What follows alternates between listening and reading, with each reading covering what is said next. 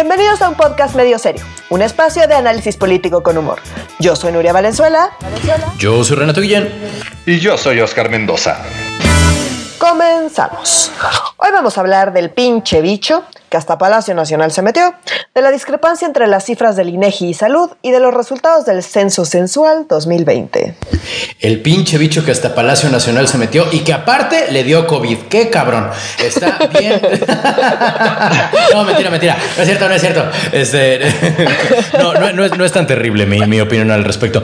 Pues sí, o sea, el, el, una vez más, el, después de que grabamos el programa anterior, llegó el tema más grande de toda la agenda eh, Andrés Manuel López Obrador se une a la lista de 14 mandatarios que ya, o sea, a nivel global, pues, que les dio, que le dio el mendigo, el mendigo bicho. Y pues la verdad es que defensa, sí está. Renato, la, nuestra defensa pasaron viernes, sábado, domingo. O sea, AMLO eh. anunció hasta el domingo que le dio el pinche bicho. Así que no, hay, no hay nuestra mala suerte aquí, ¿eh? Aquí sí sucedieron los días. Fue el domingo, ¿verdad? Sí, el domingo anunció que le dio el pinche bicho. Después de una gira, por cierto. Sí, no, y una gira que estuvo con el Bronco. ¿Te imaginas que el peje le contagiara COVID al Bronco? Sería de risa loca. O digo, igual se odian tanto que mantuvieron sana distancia, ¿verdad? Seguro mantuvieron sana distancia. O sea, sería un meme como AMLO se chinga al Bronco. Pero ya, fuera de broma, ¿qué está sucediendo con este tema, con AMLO y el pinche bicho? Pues es una cosa grave, como dices, es el...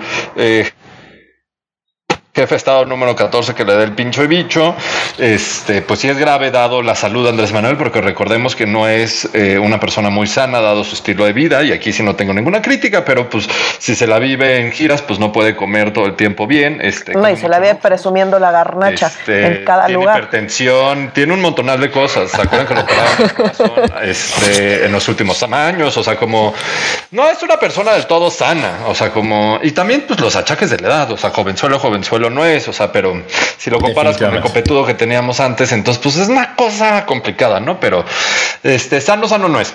Pero bueno, eh, AMLO, la, cronología es la siguiente. AMLO anuncia el domingo que tiene, que tiene cobicho, que eh, la secretaria de Gobernación asumirá o estará al pendiente del gobierno. Eh, ella será la que dará, dará la, la cara en las mañaneras, porque pues eso es lo más importante, y que él desde Palacio Nacional estará atendiendo los temas más importantes del, del país. la secretaria de Gobernación en las mañaneras ha sido sumamente evasiva. Las mañaneras, pues, la verdad, son bien aburridas sin Andrés Manuel. Pero ya las puedo yo ver, ya las puedo yo ver. Yo nunca pensé que esto, pero sí lo extraño. O sea, como pues, si está de hueva, o sea, como si a alguien le queda alguna duda de por qué Andrés Manuel es una magia de comunicación y por qué él fija la agenda, las mañaneras sí dependen al 100 de Andrés Manuel, la agenda hay temas bien importantes y relevantes a nivel nacional y a nivel local y pues no han subido mucho pues porque no está este Andrés Manuel pues desde el frente de la trinchera y Sánchez Cordero pues ha sido bien evasiva y no, no le han entrado con muchas ganas. Eh, Sánchez o Cordero lo que sí ha dicho es que AMLO se encuentra bien de salud, hasta ahí nos han dicho con este con síntomas ligeros y leves del cobicho. Eso nos dice. Pero que al que le toca informar son a los doctores y en este caso debe ser a Gatel, estamos no estamos todos de acuerdo. Y ayer Gatel en el informe que da todas las tardes, eh, Gatel fue muy claro que eh, ellos no darán ninguna información detallada sobre el, el estado de salud de Andrés Manuel por respeto a la privacidad del del, presidente, como si la salud del presidente no, fuera un asunto de gobernabilidad del país, carajo.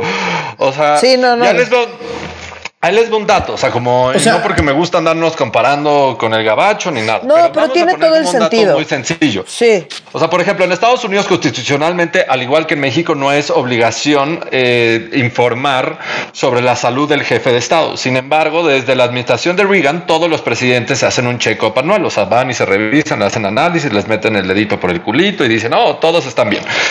y, se hace público cuál es el estado de salud eh, de los presidentes, porque es un tema de gobernabilidad del país. Por supuesto. Acá en México, lo que manejamos en un gobierno donde la norma máxima es la transparencia, y el que no hay nada que ocultar y que todo de frente, pero pues no podemos dar nada de información sobre el estado de salud detallado, sobre el estado de salud del presidente. Y aquí quiero, Es que no quiero tiene hacer, sentido. no tiene sentido. Quiero hacer un paréntesis justamente otra vez, o sea, como intentamos, eh, evitamos en la medida de lo posible las comparaciones, pero creo que es una buena comparación con Estados Unidos. Cuando a, a Trump le dio COVID, recordemos que uno, era el mismo caso en el sentido de que pues ya está grande el señor y tampoco es el más saludable. Pero en ese caso en particular, no sé si se acuerdan que todos los días salía todo un equipo médico eh, a dar el reporte de cómo iba evolucionando la enfermedad. Todos los días. Y era la noticia, todo se paraba para escuchar el reporte que duraba unos cuantos minutos, tampoco era de horas y horas, pero iban dando eh, eh, la actualización del estado de salud del presidente porque es así de importante, güey.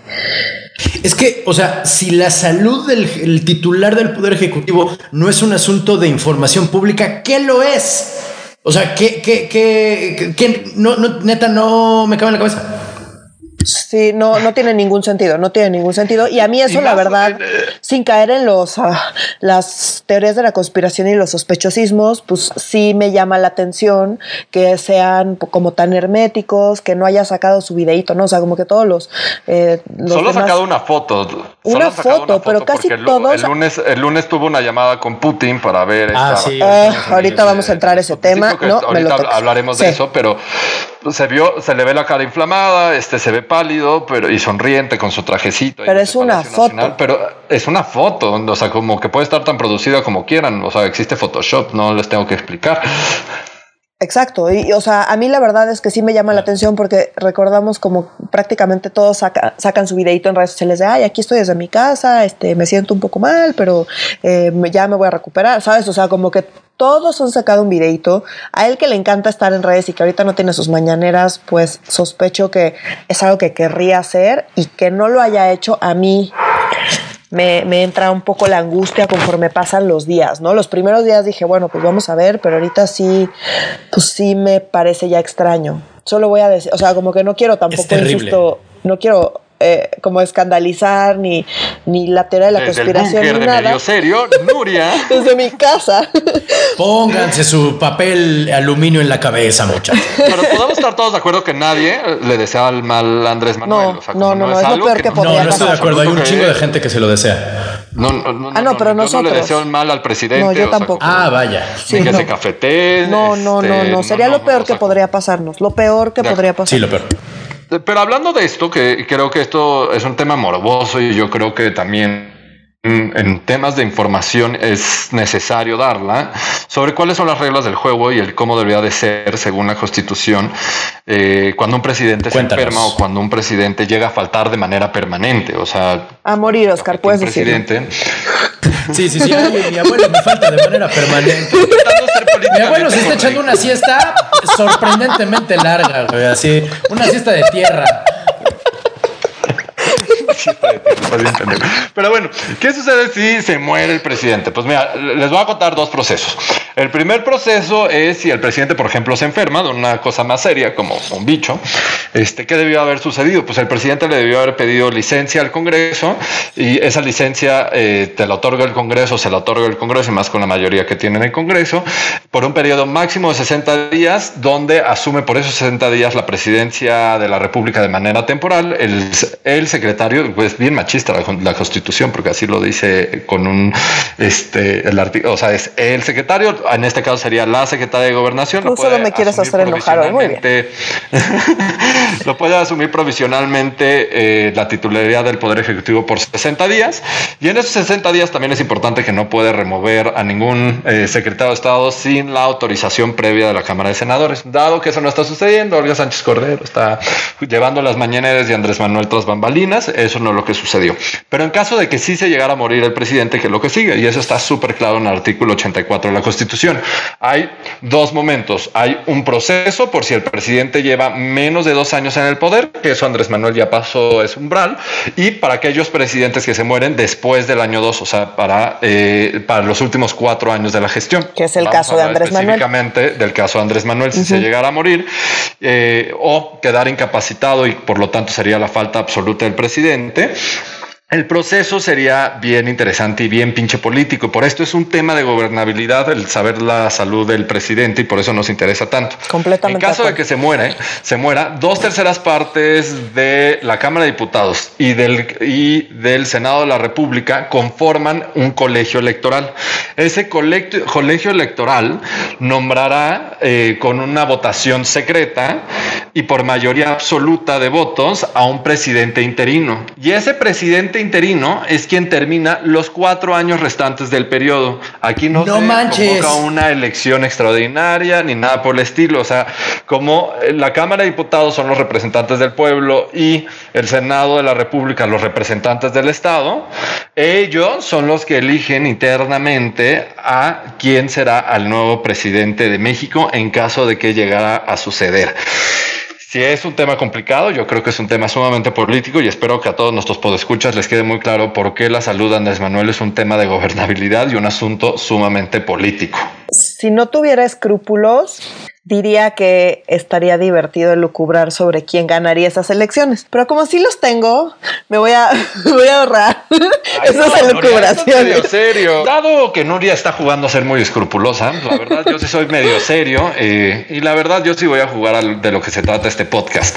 Vamos, yo sí quiero armar mi terna de quiénes serían los tres posibles eh, candidatos presidenciales. Los Terrible Three. De que el colegio electoral tuviera, se viera obligado por mayoría absoluta a escoger un nuevo presidente. Eso me faltó decir, mayoría absoluta es 50 más uno. Más uno. Y dado Esa que era la duda Morena tiene la pinche Morena la en- tiene, en pues. O sea, está dentro de Morena. No esperen que llegue un panista. Eso no Sí, va a no pasar. va a llegar a Naya a tocar sus Sí, no, no, no, no. Va a ser alguien de. Morena. Pero ¿quién? Si no pudieron ni escoger a su dirigente, güey. Se tardaron A siglos. ver, yo, yo creo, a ver, pa- mi terna sería vicepresidente de México, o sea, Marcelo Ebrard, Marcelo. Segui- este, Monreal, coordinador de la bancada de los Ajá. morenos en, en- el en- Senado. en el Senado, y Mario Delgado, el presidente del partido de Morena. Esa sería mi terna. Yo me iría por Mario Delgado porque siento que si yo fuera el vicepresidente, pues yo querría, güey, a mí, o sea, no me metas acá media pandemia, güey, a mí que se pase la pandemia y luego entro yo, pues así, ahí sí, a mí si puedo escoger, pues no voy a escoger media pandemia y de un pinche desmadre político, no. Entonces, si yo fuera el vicepresidente, pondría a Mario Delgado para que asiente el terreno, para que ya en el 2024 pueda Ya. llegar yo en, la, en el máximo esplendor. Si yo fuera el vicepresidente y estuviera en esa situación y ya estoy lucubrando, cosa que dije que no iba a hacer, pero bueno, yo pondría a Mario Delgado. Pero no siento que esté tan fácil, porque si estuviera tan fácil, no hubiéramos visto todo el desmadre que vimos cuando Claro. Andrés Manuel decide no meter las manos en un proceso interno de Morena. Entonces, sería Es que escandaloso. O sea, a mí me, me- el escenario mismo, digo, más allá de, la, de que estemos Ajá. acá chacoteando, me parece súper aterrador. Eh, eh, terrorífico. O sea, es que neta yo no quiero ni poner los tres porque sí sería, es que como, eh, sí es como una, una hidra que se le cae una cabeza y entonces empiezan a morder las otras.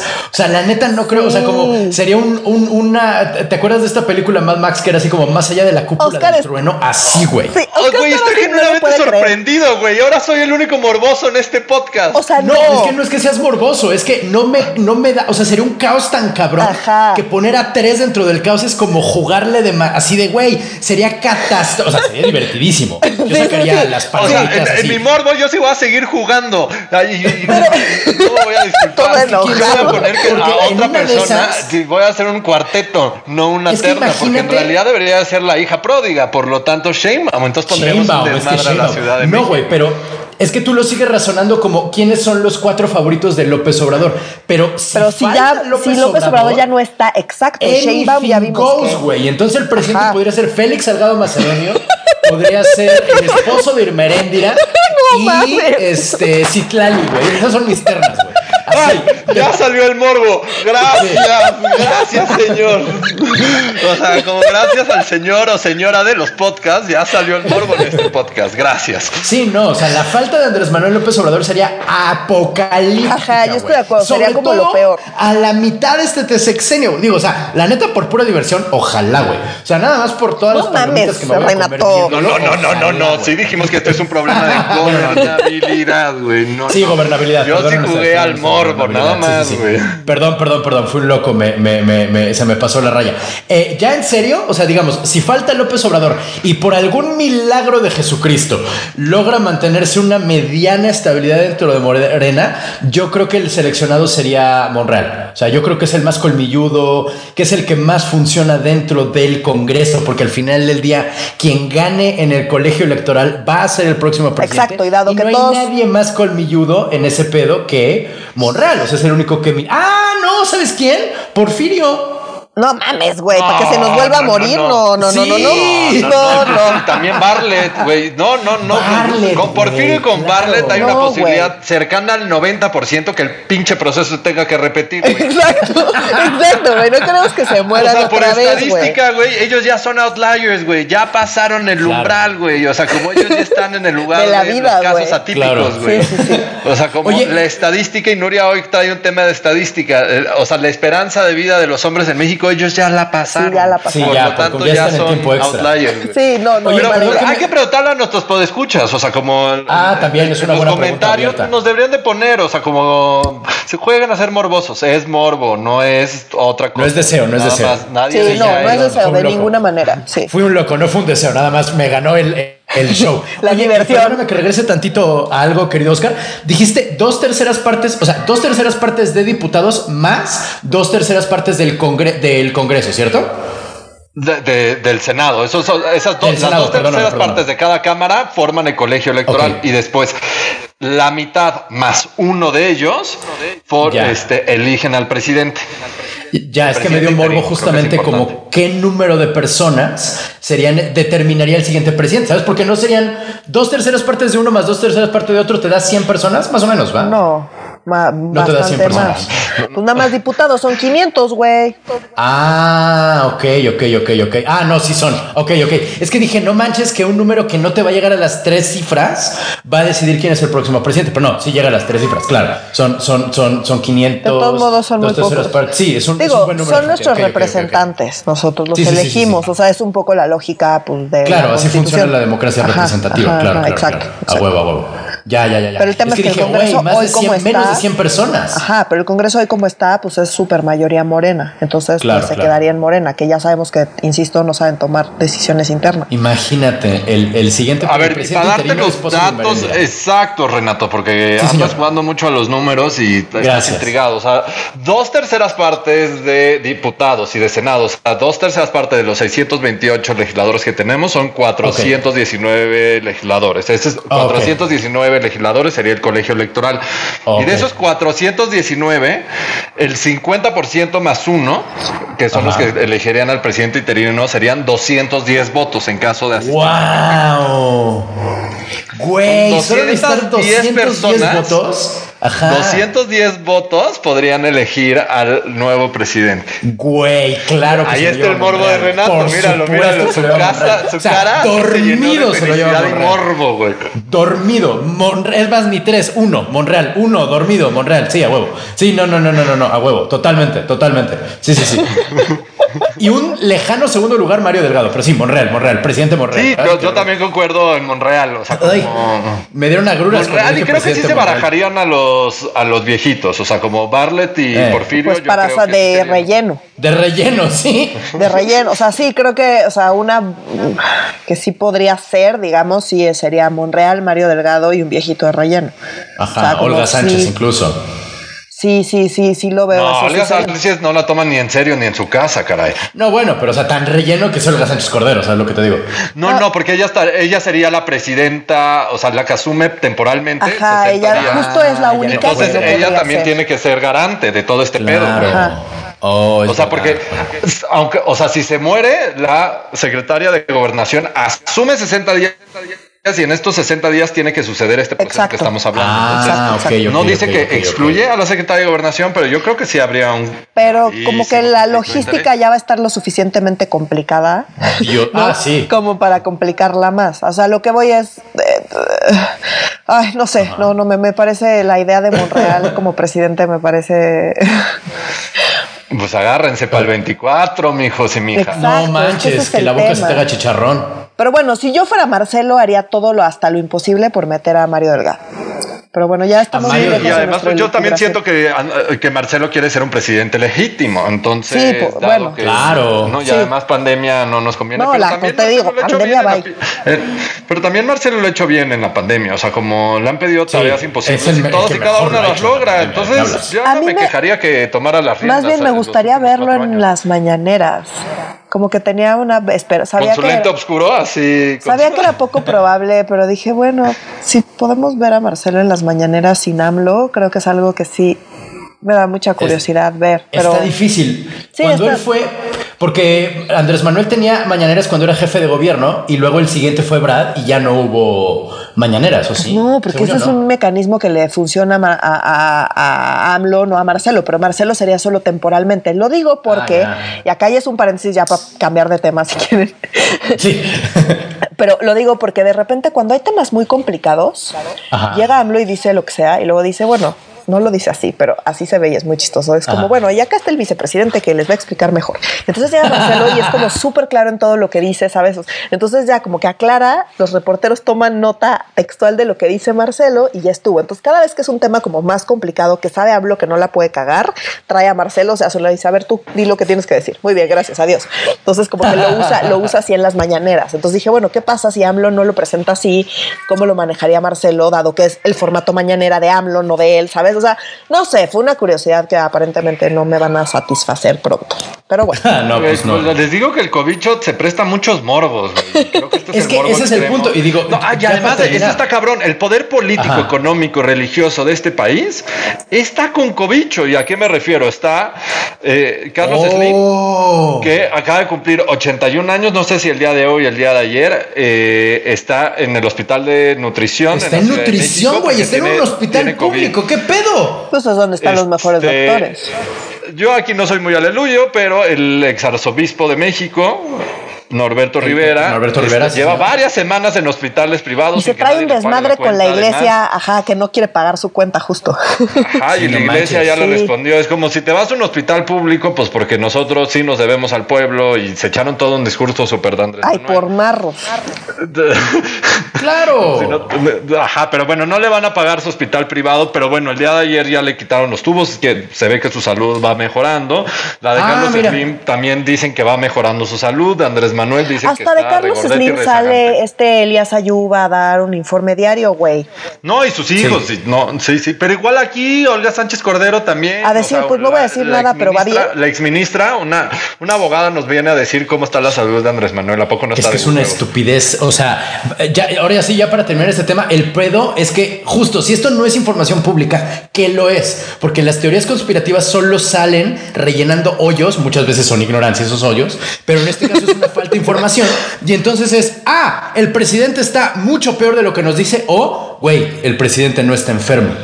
¿Sabes? O sea, cualquiera de las dos teorías conspirativas extremas se pueden Claro. dar en este contexto, güey. No hay peor eh, eh, para la infodemia que sea tan factible algo que es completamente extremo. O sea, es, es de veras es no tener puta idea y ser, o sea, qué, qué opa- no, eh, si, si- si eres opaco en esto, ¿con qué no eres opaco, cabrón? No, no, no, no. Pero por eso Yo no el morbo. También la, la, la, la no transparencia y el ocultar todo también es rico para el morbo, güey. Pues sí, pero pues está cabrón morbosear con esto. Pero bueno. Sí, es que está demasiado fuerte para morbosear con eso. Sí, Pero no bueno, sé, ya, ya, sé, ya regresó mi pudor, lugar mis políticamente escrúpulos. incorrecto y ya lo tocamos por Regresemos. completo, ya. Regresemos, Sí, regresemos, regresemos. De hecho, vamos a seguir hablando del bicho, pero hablemos de algo que ama Nuria y que le da tranquilidad por las noches, los números. Eh, una, las cifras del COVID que nos da el INEGI Ajá. son distintas a las que nos da la Secretaría de Bueno, no distintas, son otras a las Son que nos da ajá. la Secretaría de Salud, ¿cierto? Exacto, exacto. Y esto está causando también, de nuevo, eh, infodemia cabrón, porque pues la gente no sabe, más bien yo incluido, na- nadie sabe, más que tú, querida Nuria, eh, por qué estos números difieren y exactamente en qué consisten. ¿Nos puedes contar, por favor? Ok, entonces a ver, aquí hay varias confusiones de varios tipos con los números y se hizo muy evidente justamente eh, con los reportes de los distintos periódicos y medios de comunicación con este tema. ¿Qué fue lo que pasó? INEGI acaba de publicar las cifras sobre mortalidad del año pasado, es decir, 2020.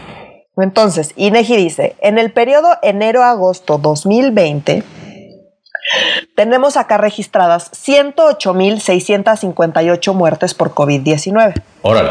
Esto es 45% más que lo que ha reportado la Secretaría de Salud, que son 75.017 muertes. Ok. Aquí hay una primera cosa.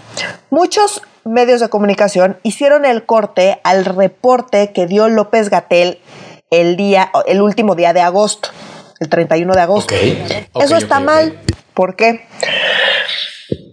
Son dos, pr- primero, INEGI de dónde toma la información y por qué se tarda más. INEGI se tarda más porque toma la información de un montón de lados. Entonces toma las actas de defunción que están en el registro civil, la información de los servicios médicos forenses y de, los, de todos los ministerios públicos. Entonces imagínate lo que es recabar toda esa información y validarla y revisarla y decir, este es el numerito. Esa es la chamba que hace INEGI. Y obviamente esa chamba pues toma más tiempo y apenas está liberando para el periodo enero-agosto 2020. No es que lo hagan mal, es que es mucho dato y toma tiempo procesarlo. Porque ¿cierto? son muchas fuentes de información de muchos lados. Que depende más de los estados. Y porque Exacto, los entonces estados piensa, imagínate los ministerios públicos o los registros civiles. Ya. Pues en cada estado es diferente, en cada Claro. municipio es diferente, güey. Hay unos que Ya. pues más o menos la arman y hay otros que pues de plano no. Entonces Sí, ir no, a, vale reco- a recabar toda esa información, validarla, sistematizarla, analizarla y decir este es el numerito, toma mucho tiempo. Entonces, sí, pero es mucho más confiable. ¿Por qué? Porque son actas de defunción. O sea, no hay más. ¿Qué es lo que hace la Secretaría de Salud? La Secretaría de Salud tiene informantes en los hospitales y los hospitales pues van sacando la información. Ahora, aquí es importante aclarar la primera cosa. 58% de las muertes por COVID ocurrieron fuera de un hospital. Entonces, si tú te moriste por COVID fuera del hospital, no vas a entrar en las cifras que reportan todos los días la Secretaría de Salud, pero sí vas a entrar en las cifras del INEGI, porque pues va a haber una, un acta de defunción que diga que te moriste por COVID-19, aunque no te hayas muerto en el hospital. Ok. Ok. Entonces, esa es la primera como razón muy importante por la cual estas cifras difieren muchísimo. La otra que es muy importante entender, que muchos medios de comunicación siguen sin entender, es eh, el rezago que hay en el reporte de la Secretaría de Salud. Olvidémonos ahorita del INEGI y la Secretaría de Salud. ¿Por qué? Yo tengo gente que en cada hospital y en cada, ya sabes, centro de salud va diciendo, ah, hoy fueron 17, pero pues igual se les juntó la chamba y esa persona, pues se le juntó la chamba de tres días y entonces se tardaron en registrar lo que va pasando en los hospitales, tampoco está al día al día porque pues también tienen rezagos dentro de cada hospital y demás. Claro. Entonces lo que hace la Secretaría de Salud es que dice, al día de hoy tengo el registro de todas estas muertes en estas distintas fechas. Entonces puede ser que hoy esté reportando una muerte de ayer, de antes, de hace una semana. Claro. Y mañana, que una muerte que ocurrió hoy se reporte hasta mañana o hasta dentro de una semana. Entonces, ¿qué pasa? Está mal tomar el corte del día 31 de agosto para comparar con INEGI. ¿Por qué? Porque después del 31 de agosto se reportaron muertes que ocurrieron antes del 31 de agosto. Ah, ok. Entonces, eh, y la diferencia de estos números, ¿cuál es? Entonces, quien toma la cifra de el corte al 31, o sea, lo que dijo López Gatel el 31 de agosto dice que fueron, había 64.414 muertes A nivel nacional. a nivel nacional. Desde el principio de la pandemia hasta el último día de, de, agosto. de enero a agosto, digamos, Ah, de, enero a agosto perfecto. 2020, Muy bien, ¿no? Entonces, versus los 108 mil que reporta el INEGI. Pero en realidad, la Secretaría de Salud hoy, o sea, las cifras de hoy, es que ah, de enero a agosto se murieron en realidad más de 10 mil personas más que ese número, que son 75 mil 17 personas. ¿Por qué? Porque esa diferencia de, de 11 mil personas, digamos, eh, se debió a que se, re- se registraron en los hospitales y, y- y- y la, y la comunicación entre el hospital y la Secretaría de Salud después del 31 de agosto, muertes que habían ocurrido antes del 31 de agosto. ¿Ya?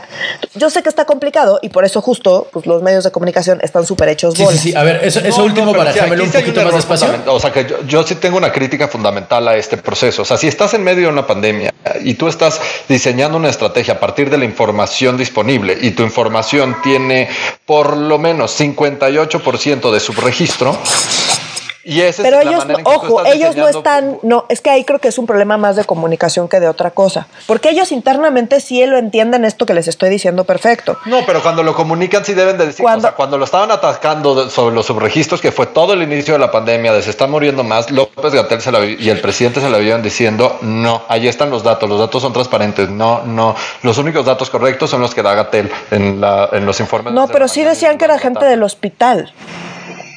Sí, pero lo, lo- o sea, Sí, pero era el no método aceptaban los. Sí, que así. son, que son, lo explicamos acá, y que son reportes de hospitales. Lo De que pasa es que ahí sí. está asumiendo que si estás lo suficientemente grave como para morirte, pues deberías morirte en un hospital.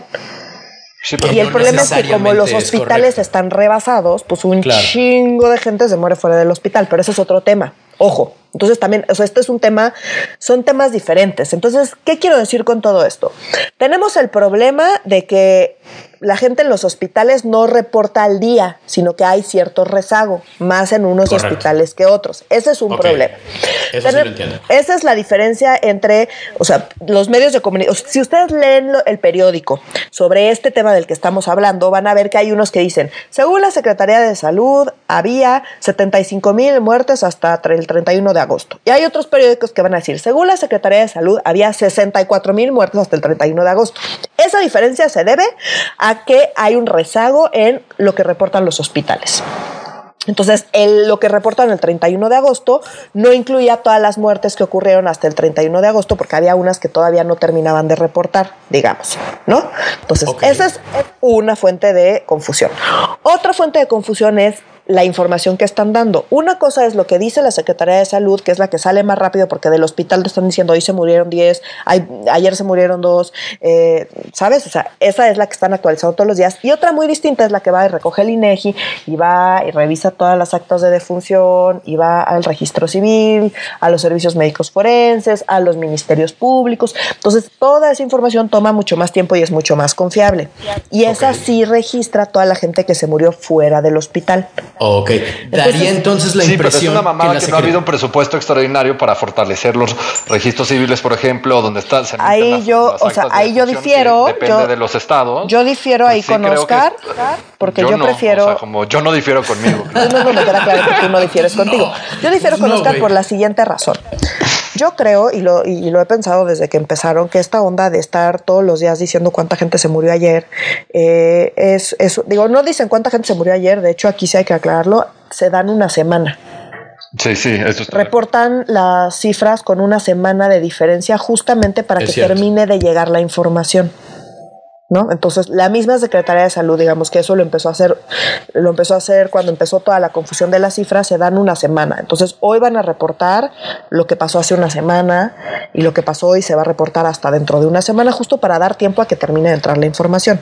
¿Esto qué les permite? Pues sí tener información muy rápida y sí te da una tendencia de cómo va la enfermedad. Entonces, si se están llenando los hospitales, pues la enfermedad está más culera y si ya están más leves los hospitales, pues la enfermedad está bajando. Que no es la información súper precisa, pero sí te da la información necesaria para saber si va- esto va subiendo o va bajando, si hay que intensificar las medidas o, o sea, bueno, disminuirlas no, pero intensificar las medidas o ya estar en situación de necesitamos ver qué hacemos. Entonces, Podríamos decir entonces, ah, perdóname, No, perdóname. pero hay un desfase de cinco que- meses. o sí, sea, con las, yo, yo lo sé, yo lo o sé. sea, estoy de acuerdo, estoy de acuerdo en lo de las A lo que voy es, si a mí me de preguntaran- Los datos de los hospitales y de salud te ayuda para tus modelos, definitivamente sí. Yo creo que estos datos tienen que ver con un tema de transparencia y a mí me parece inaceptable que haya un desfase de cinco meses en esta información. Yo creo que sí hay que meter dinero en algo. Yo en vez de eh, dar dinero extraordinario para mejorar los ministerios públicos, se tienen que mejorar los ministerios públicos, pero no se va a lograr con Y un dinero registros, extraordinario. Y yo preferiría ese dinero, pues mejor, eh, pues, no sé, ponerlo en vacunas o en aumentar la capacidad hospitalaria, por ejemplo. Sí, o sea, porque, No, mija, porque pues, estamos no en. No, bueno, ya eso yo estoy hablando de yo a mí que me gustaría en mi mundo ideal de Nuria, déjame en paz. El mundo ideal de Nuria, bienvenidos. Nada puede malir sal. O sea, que ya estamos en una crisis, eh, pues tener el numerito más preciso o menos preciso a la mitad de la crisis no va a hacer mucha diferencia. Yo sé que están desbordando los hospitales, ¿qué hago? Metamos el dinero a, a atender esa situación. Sí, no estoy diciendo que es o ideal. sea- si hubiera presupuesto infinito, pues querríamos tener todo. Pero si tengo dale, que dale. escoger, escogería así. No me parece tan mal. Lo que me parece grave es que hay un problema de comunicación tan intenso y una falta de entendimiento también tan intensa en medios de comunicación nacionales importantes que después de un año de pandemia no hayan eh, eh, no se hayan capacitado en el tema de las cifras que se reportan sobre COVID. A mí No, eso me pasa parece por de- preocupante los también. perfiles que tienes desde arriba. O sea, como hoy tienes a Olga Sánchez Cordero en las mañaneras diciendo que ya tienen doma- están domando la pandemia porque ya hay una ligera aplanada de curva. O sea, como pues sí. Me queda, me queda los. Ya, aquí estoy mezclando como chistes, o sea, como peras con manzanas. No, yo pero sé, es cierto, pero- o sea, y también como que un poco esta onda como muy de vamos a comunicarle al pueblo eh, con, con palabras sencillas está muy bien, si no fuera porque pues los que están comunicando no entienden tampoco muy bien qué está pasando, se contradicen y, ese es otro problema adicional a todos los que ya dijimos. Claro. Entonces son un es que chingo de da la problemas. impresión, da la impresión, o sea, me queda claro que no, y nuevo- nuevamente no, no me estoy poniendo ningún sombrero de aluminio, pero dado cómo se está manejando, cómo se está compartiendo la información, puede parecer de nuevo que están mintiendo. ¿Sabes? O sea, cuando, cuando te dicen Secretaría de Salud y este Registro Civil dan datos dispares, lo que el cerebro en chinga dice es me están engañando. Claro. Como López Obrador está ocultando a los muertos. Gatel está, ¿sabes? Que, que no es que esté mal, porque es como lógico hacer esa, esa, asumir eso de una manera inmediata, sobre todo si como tanta gente solo lees el titular y dices, ah, huevo, lo que pasa es que están mintiendo y en todos los muertos, no sé qué. Cuesta mucho más trabajo lo que hizo Nuria hoy explicarnos esta onda y darse cuenta de que no es que estén ocultando a los muertos, es que pues los dos sistemas para contar son distintos y uno es más este detallado que el otro. Es una situación perder perder, o sea, no hay modo de en el cual esto pueda mejorar eh, o bueno, no se me ocurre ninguna en el cual esto pueda mejorar sin que sea lo que ahorita tuvieron la discusión de a dónde le metemos más dinero. Y de nuevo, al final del día estamos en medio de una puta pandemia y entonces si fueron 100 muertos o 200 muertos, pues no es que duela menos, pero sí es un poco como eh, de, de, bueno, entre 100 y, entre 100 y 100 mil, pues sí hay una diferencia muy cabrona, pero entre 100 y 200, pues al final del día yo tampoco estoy seguro qué tan útil sería como un número así exactísimo. En, en el momento en el que estamos ahorita en la pandemia, Ajá. no, me, me- no lo, no me es tan útil ahorita. No sé, pero Coincido, igual. insisto, pero igual para un pendejo. gobierno que se jacta con un tema de transparencia y el cómo están tomando las decisiones, pues sí creo, sí creo que hay algo complicado. Entiendo, este, pero sí creo que es una diferenciación importante y que a mí en lo personal, a mí sí me molesta. O sea que, o sea, Claro. de acuerdo, decían que estas son las cifras de hospitales, en especial de hospitales este, públicos con los que vamos construyendo esto, que es donde está el, el grueso. No, no estoy dudando Claro. como en la toma de decisiones, de acuerdo. Pero sí hay un tema como el cómo se ha manejado el tema del subreporte de las muertes derivadas por COVID. A mí me ha molestado mucho cómo ha sucedido a lo largo de la pandemia y sí siento que este tema no es tan complicado como se cree el poderlo subsanar. También quisiera presentarle a alguien muy importante en nuestro podcast que se, se llama Jarvis, es un gatito Perdón, teletón. ya estoy, es que tiene hambre. Eh, Sí, ese sonido no es una. No es una ambulancia, así maulla Jarvis, Jarvis maulla. ¡Ah!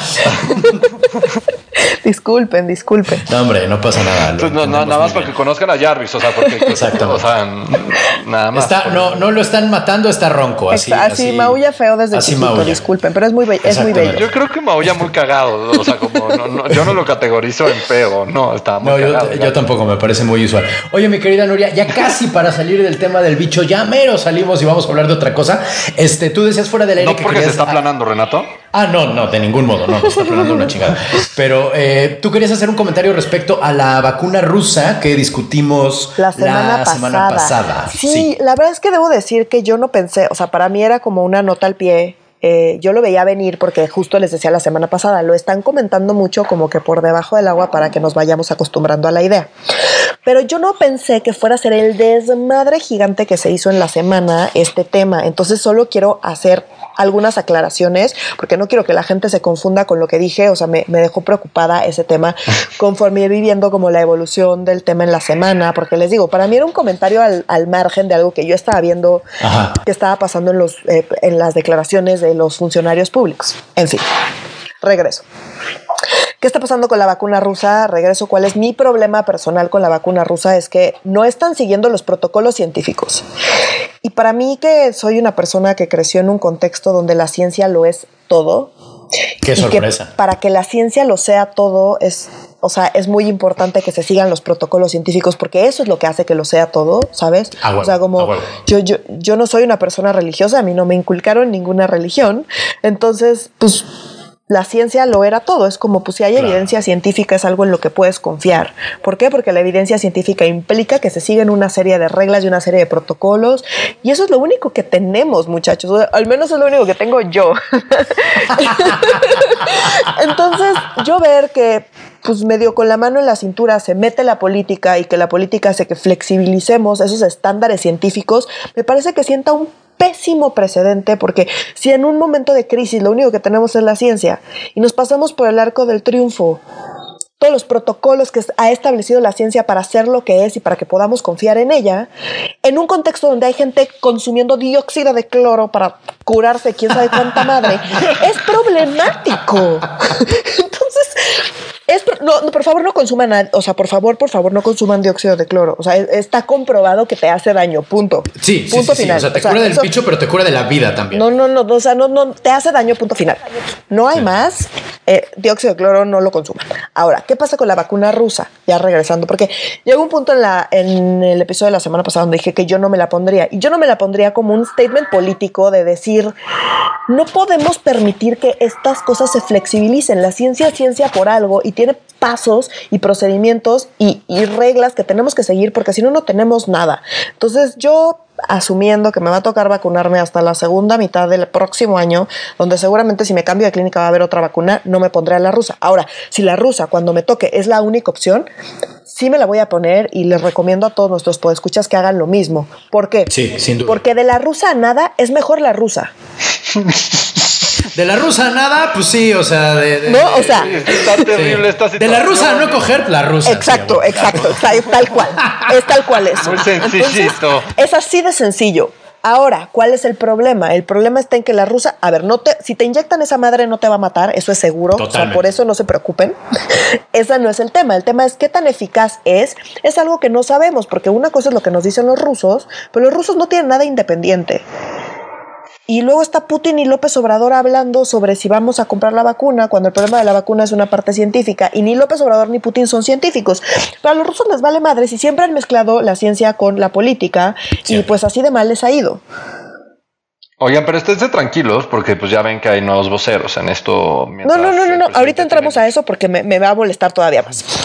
Entonces, solamente quiero aclarar. Para enojarte más, Noria, nada más te estás así rascando tus switch. Y estuvo chido. Y quiero aclarar otra cosa. Esta semana Lili Telles, la senadora Ajá, La super mega antiaborto. La, la super mega antiaborto, que no nos cae bien en este podcast, pero bueno, es senadora. Eh, salió a decir que estaba muy preocupada por la vacuna rusa y que porque solo el gobierno solo lo estaba comprando porque era lo más barato. Aquí quiero hacer una. Y luego salió, eso estuvo muy chistoso, en Twitter, salió. Em, la Embajada Rusa de México a desmentir a Lili Telles con un tuit bastante chistoso y bastante bien explicado. Ahora, no quiere decir que lo que estén diciendo eh, sea necesariamente cierto. Entonces, ¿por qué? Ellos reconocen que no se han publicado los resultados de la fase 3. La fase 3 es cuando se lo aplican a muchísima gente, que siguen todo un protocolo científico y que ya, se, ya sales con buenos resultados de la fase 3, ya puedes decir, ok, sí sirve y, este, y sirve hasta acá y este es como el porcentaje de efectividad, digamos. Esa, eso es lo que no han publicado. Y ya y dicen, no, pues ya estamos vacunando. Pues sí, ya están vacunando en Argentina, ya están vacunando en Irán, ya están vacunando en Rusia, en Venezuela, ¿sabes? Como que pues en, los Emiratos Árabes Unidos, pero pues esos ya están vacunando a todos con todo, entonces seguramente pues no creo que estén vacunando a sus, a, sus mandatarios y a la gente rica de Emiratos Árabes Unidos con la rusa, ¿verdad? Entonces, ¿a qué voy con todo esto? Eh, la rusa no va a matar a nadie, pero no sabemos, pero no podemos confiar en que lo que nos dicen, ese es el porcentaje de efectividad. Entonces tiene estos dos problemas. Uno, que comprarla y empezar a aplicarla es decir, no importa el protocolo científico, porque como estamos en crisis no importa. Entiendo que estamos en crisis y entiendo que es una decisión complicada, pero es un pésimo precedente. Yo, o sea, esa es mi opinión personal, es un pésimo precedente.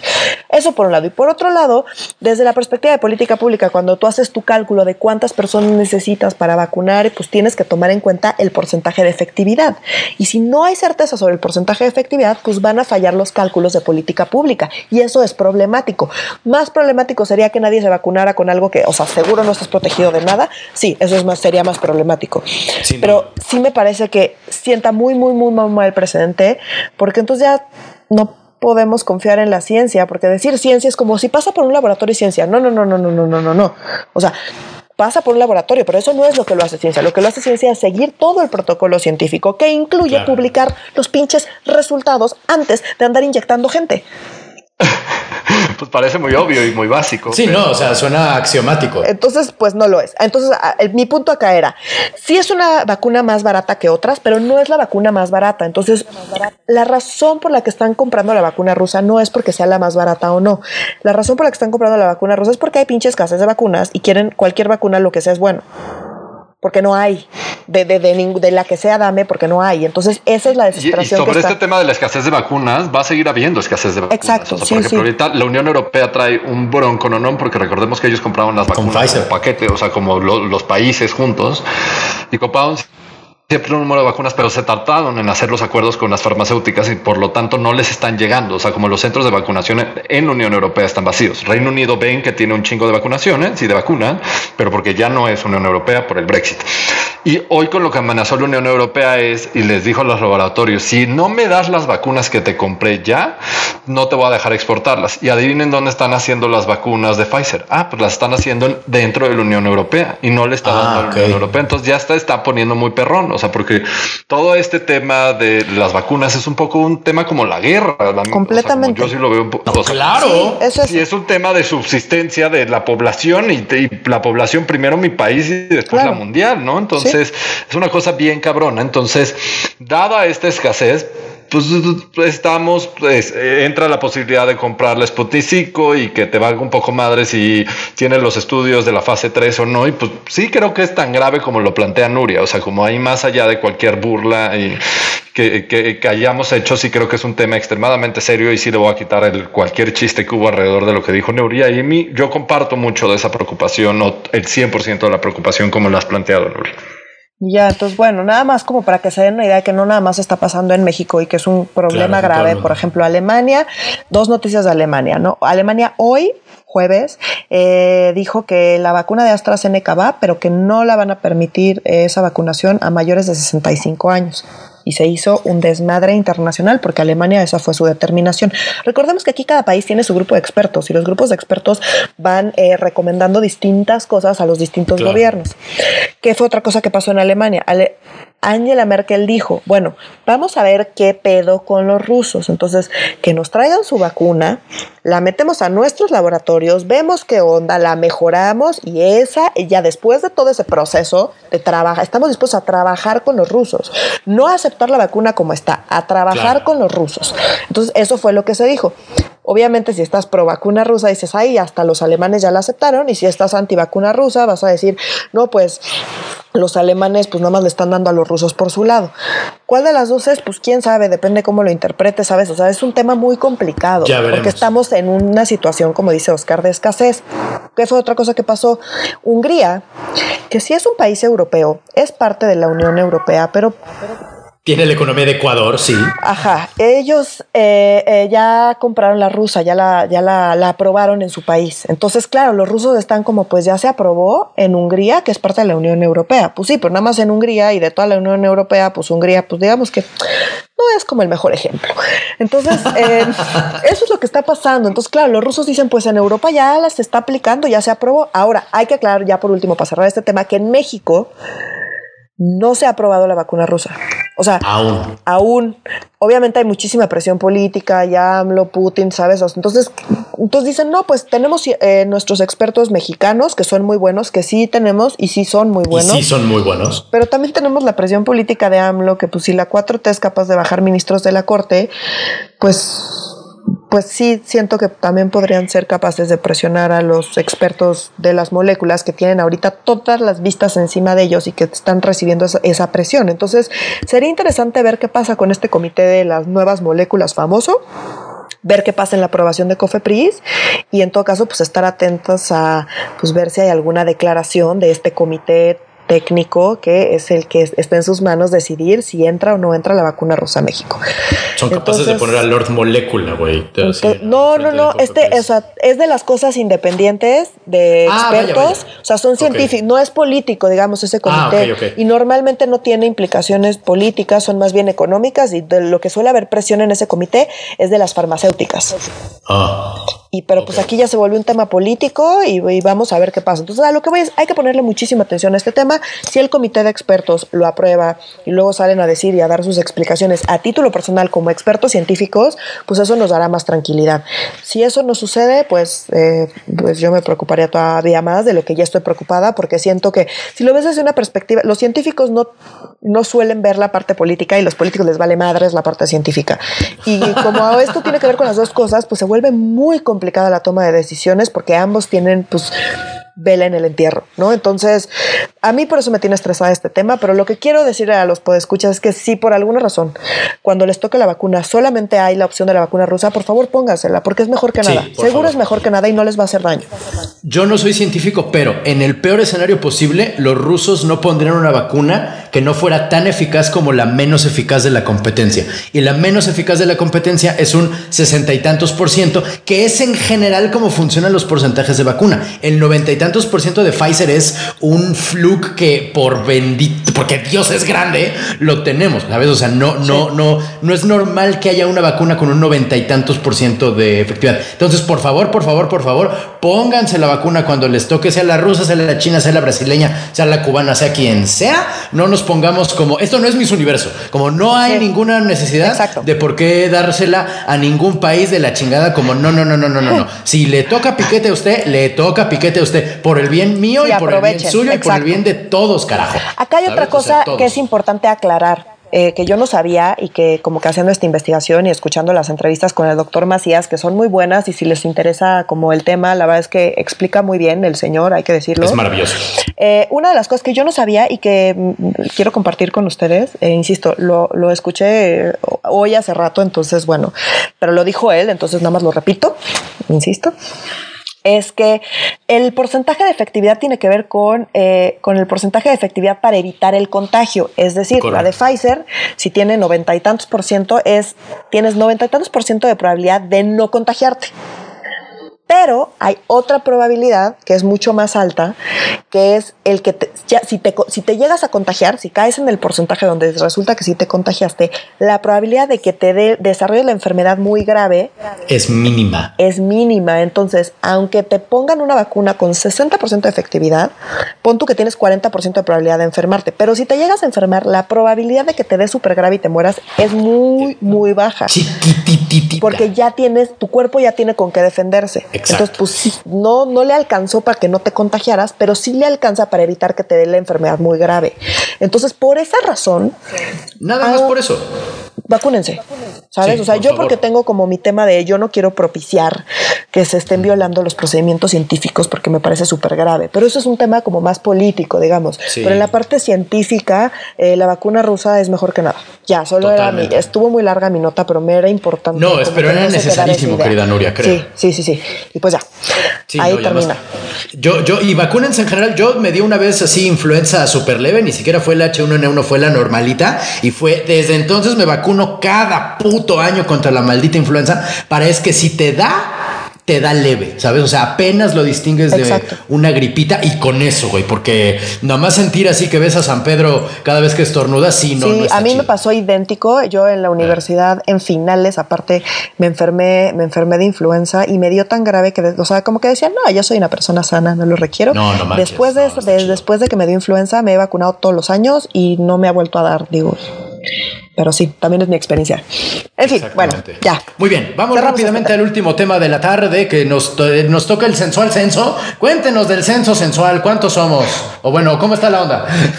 ¿Se acuerdan? No, es que nos toca el sensual censo, ¿eh? No, no, no. no. Ah, no, nos tocó el año pasado, ¿verdad? En, Qué soy, en, 2020 y fue un desmadre hacer el sensual, sensual censo. O sea, eso, eso lo, lo, hablamos y, o sea, como el reto metodológico que fue. Nada más quisiera aclarar eso. Sí, sí, sí. Justo iba a empezar con eso. Que se acuerdan que lo comentamos porque cuando cayó la pandemia, pues, estábamos a medio censo.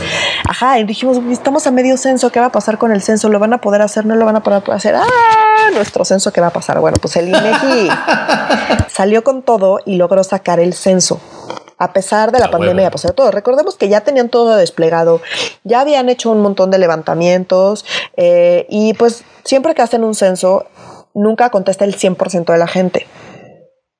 No, o sea, como la idea es que esté el 100%, pues, y ellos tienen manera de, de, prever que de repente, pues, llegas a una casa y no hay nadie, y vuelves a llegar y vuelves a llegar y no hay nadie, porque pues es una viejita que no abre la puerta, ¿sabes? O sea, eso pasa, es, es, lo que quiero decir. Entonces, digamos, el INEGI no es como que, ay, si no abro absolutamente todas las puertas o no, ¿qué voy a hacer? No, o sea, el INEGI tiene herramientas para poder resolver este tipo de cosas. Y pues usé todas sus herramientas para sacar el censo y lo lograron con éxito. Entonces, aquí sí, como aplausos máximos al INEGI que logró sacar la información y sacarla bien.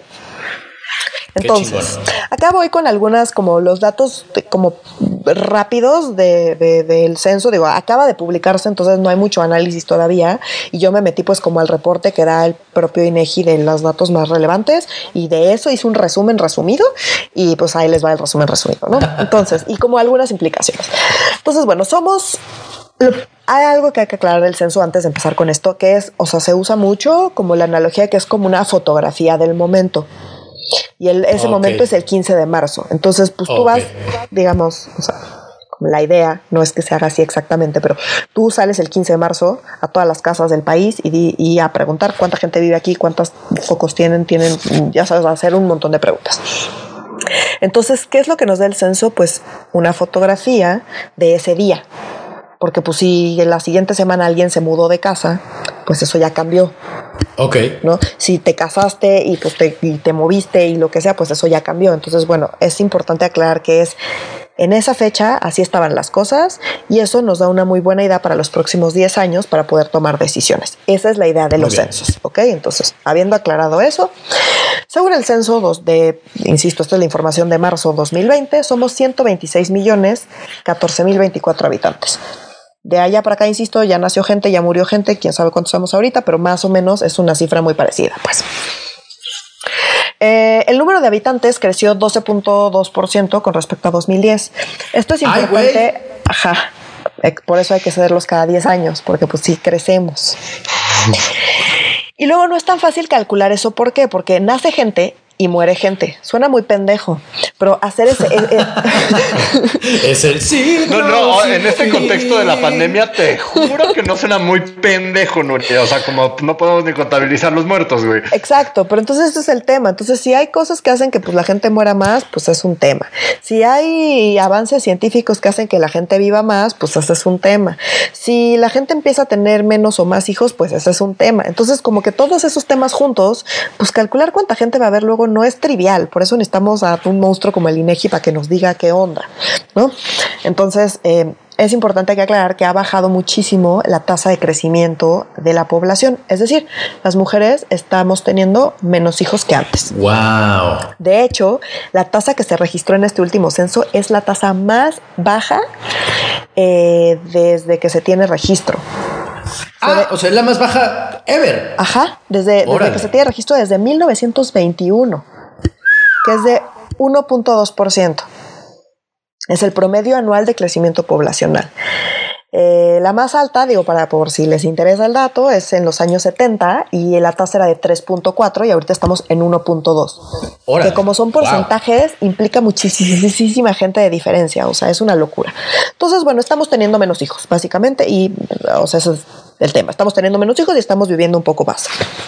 Eh, ese es el resumen de lo que está pasando con las dinámicas poblacionales. Muy bien. Eh, también nos estamos haciendo un poquito más viejos. Entonces, eh, en el 2000, la edad mediana, es decir, la edad que se repetía más, era de 22 años.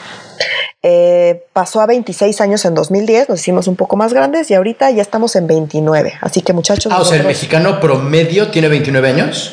Hay una diferencia estadística que los periódicos eh, no la hacen, pero yo no lo puedo evitar, entre mediana y media. Entonces, ah, la media es el claro. promedio, que sumas sí. todas las edades y los divides entre la cantidad de gente.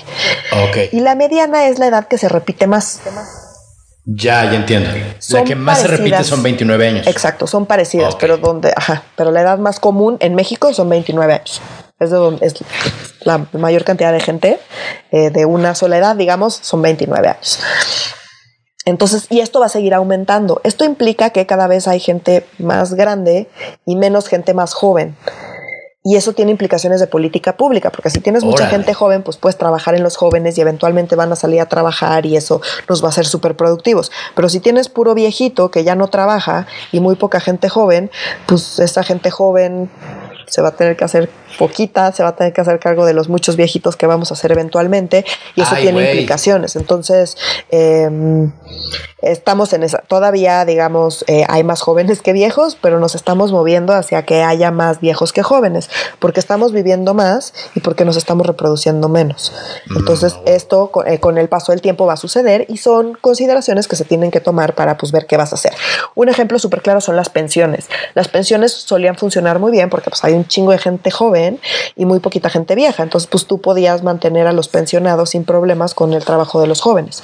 Pero si hay menos jóvenes y más viejos, pues esa Pues idea de las difícil. pensiones ya no jala, ¿no? Entonces es, eh, fue una de las motivaciones más importantes para hacer todas las reformas a las pensiones de los últimos justo 10 años, justo es para hacerle frente a este tema. Eh, y pues bueno, ya rápidamente sobre los hijos, los, los hijos nacidos vivos de las mujeres de arriba de 12 años. Esto está terrorífico, pero así se cuenta, no me echen la culpa a mí, o sea, ya lo sé. Yo Arriba de 12 años. entre 12 y 50 ¡Fua! años. Sí, sí, ya sé. Ahí hace el corte el INEGI, yo no sé. ¿Qué les digo? Pero bueno, Sí, em, en el 2000 era de 2.6 hijos por mujer y ahora estamos en 2.1. O sea, en O sea, dos hijos y una cabecita. Cada mujer tiene dos hijos, pero muchísimas mujeres tienen solo uno. Órale. Entonces, eh, y antes eso era menos frecuente. Entonces, cada Sí. vez tenemos menos hijos. Y, pues, eso pues, genera todas las dinámicas de las que ya hablamos, ¿no? Simón. Y bueno, ya de, la, de las características económicas, eh, aquí una cosa muy relevante es eh, la participación de las mujeres, que aumentó muchísimo. Entonces, mientras la participación de los hombres eh, aumentó en 2.4 puntos porcentuales, la de las mujeres aumentó en 15.7 puntos porcentuales. Es decir, ¡Ay, hay más mujeres en el mercado laboral. Ocho veces más. O sea, ocho veces más que los hombres, quiero decir. No, no, no, esto es el aumento, digamos. Entonces, con respecto Ah, al año anterior, pues los hombres se mantuvieron más o menos estables, un poquito más. Pero las mujeres tuvieron un, cam- un brinco. Exacto, el porcentaje de mujeres que participa en el mercado laboral tuvo un brinco en los últimos 10 años. Hay muchas más mujeres porcentualmente participando. Ahora, eso no quiere decir que estemos ni cerca de ser iguales, ¿no? O sea, Ah, sigue no, habiendo claro. muchísima diferencia y hay muchísimas mujeres que no participan en el mercado laboral. Em, Sí, Dios sigue existiendo, pues es lo que decimos. y pero- es hombre. Entonces, bueno, esto lo se refleja en la, eh, en la tasa de participación económica, ya para cerrar la parte económica. En los hombres es 75.8%, es decir, casi 80%, mientras en las mujeres es de 49%. Apenas rascamos el 50%. Entonces esa diferencia es súper importante. ¿Y qué es lo que hacen todas las mujeres que no trabajan? Pues la gran mayoría se dedica a los quehaceres domésticos o son estudiantes o ya un porcentaje mucho menor son personas jubiladas o presentan alguna limitación física. Ok.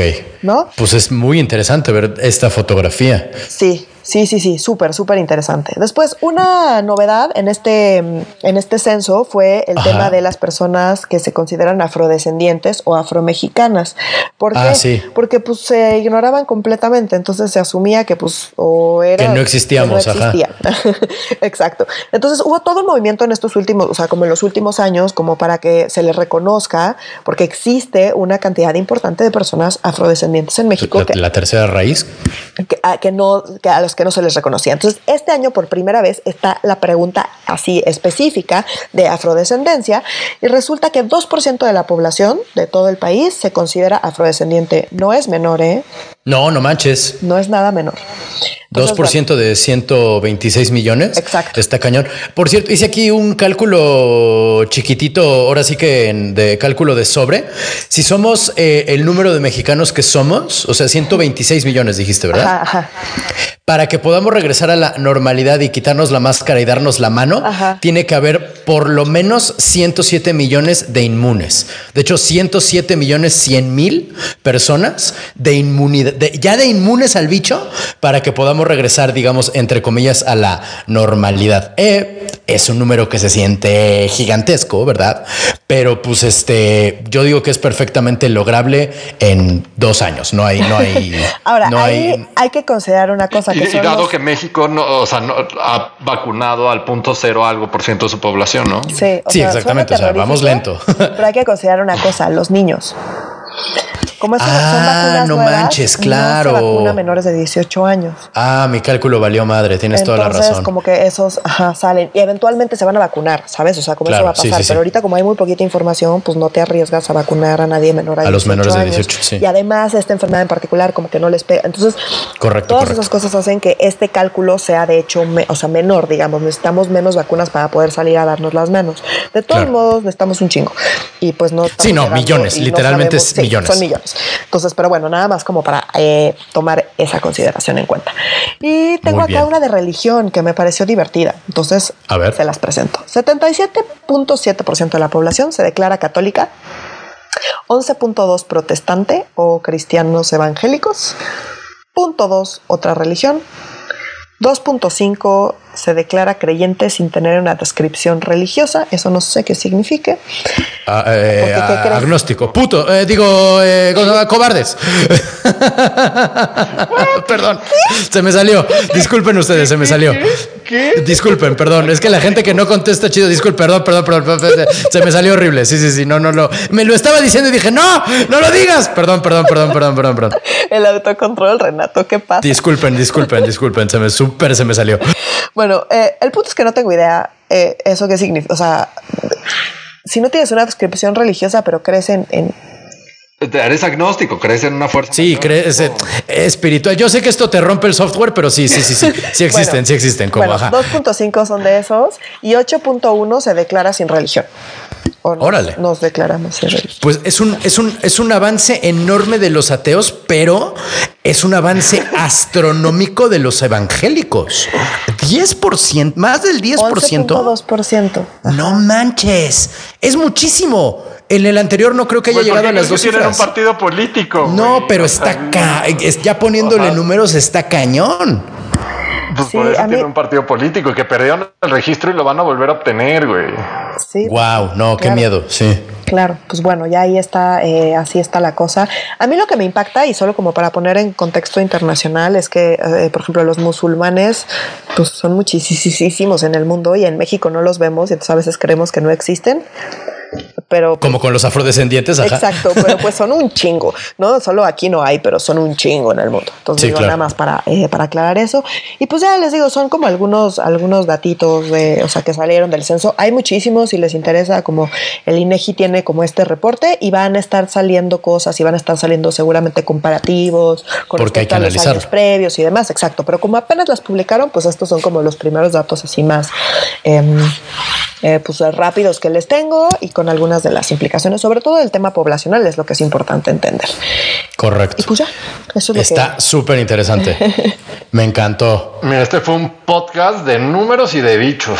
Exactamente. Bienvenidos Ahora, a Números y ¿le está Bichos. diciendo bichos a los afrodescendientes? ¿Es eso? No, no, no, no, no. Yo nunca ni dije Perfecto. eso, ni dije eso, ni se puede entender eso. No, yo nunca dije eso. Nunca, nunca. Yo no sé, solo me gusta molestar. Qué bonito, qué bonito. Mira, ya no soy el único políticamente incorrecto así de que se me salió, güey. Sí. Nunca dije eso. O sea, sí hablé del morbo que se nos muere el presidente, pero más allá de Bueno, cada quien con sus filias y sus fobias, Oscar. ¿Está bien? Me encanta. Sin duda, eh, como dicen, eh, no, recuerdo qué científico gringo dijo data is beautiful, ¿no? La, los, la información que dan los datos sí es una belleza muy, muy grande. Este, creo que hemos agotado los temas de esta semana. Sí, en efecto, hemos agotado los temas de esta semana. Muchas gracias, eh, querida audiencia, por mantenerse con nosotros. Síganos, por favor, en nuestras redes sociales, que son... En Twitter nos encuentran como arroba medio guion bajo serio. En Instagram estamos como arroba medio serio y en Facebook estamos como Facebook diagonal medio serio MX. Por cierto, hoy nos pidieron un montonal el hablar del bicho y hablamos. Ah, es cierto. Sí, de, sí, sí, de Andrés Manuel específicamente, sí. Sí. Muchas gracias a, a todas y todos aquellos que responden a tiempo la pregunta de qué temas les gustaría analizar. Sí, sobre todo tomando en cuenta que a veces no la subimos a tiempo, pero gracias por Ah, exacto, responderla por eso igual. A tiempo. sí, esta semana en redes sociales se nos fue a todos, ¿no? Sí, lo hicimos pésimo. Disculpen, disculpen. Lo hicimos pésimo, lo hicimos pésimo, pero espero sepan disculpar, querida gente. Bueno, sin más por el momento, para medio serio, yo soy Renato Guillén. Yo soy Nuria Valenzuela. Y yo soy Oscar Mendoza. Adiós. La próxima semana, bye.